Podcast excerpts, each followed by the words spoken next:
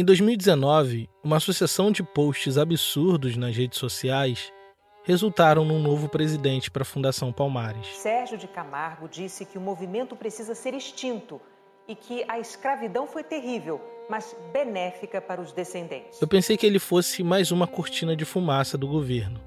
Uma das boas, inclusive.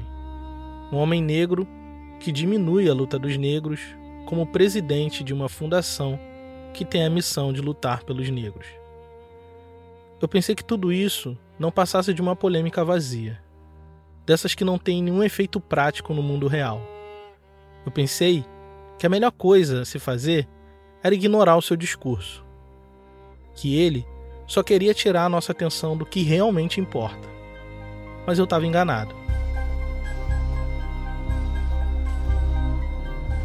Depois de alguns anos de Sérgio Camargo na presidência da Fundação Palmares, nós vamos atravessar essa cortina de fumaça, ir além dos tweets polêmicos e tentar entender os impactos reais de sua gestão no dia a dia da comunidade negra. A Fundação, 24 de janeiro, aqui no História Preta.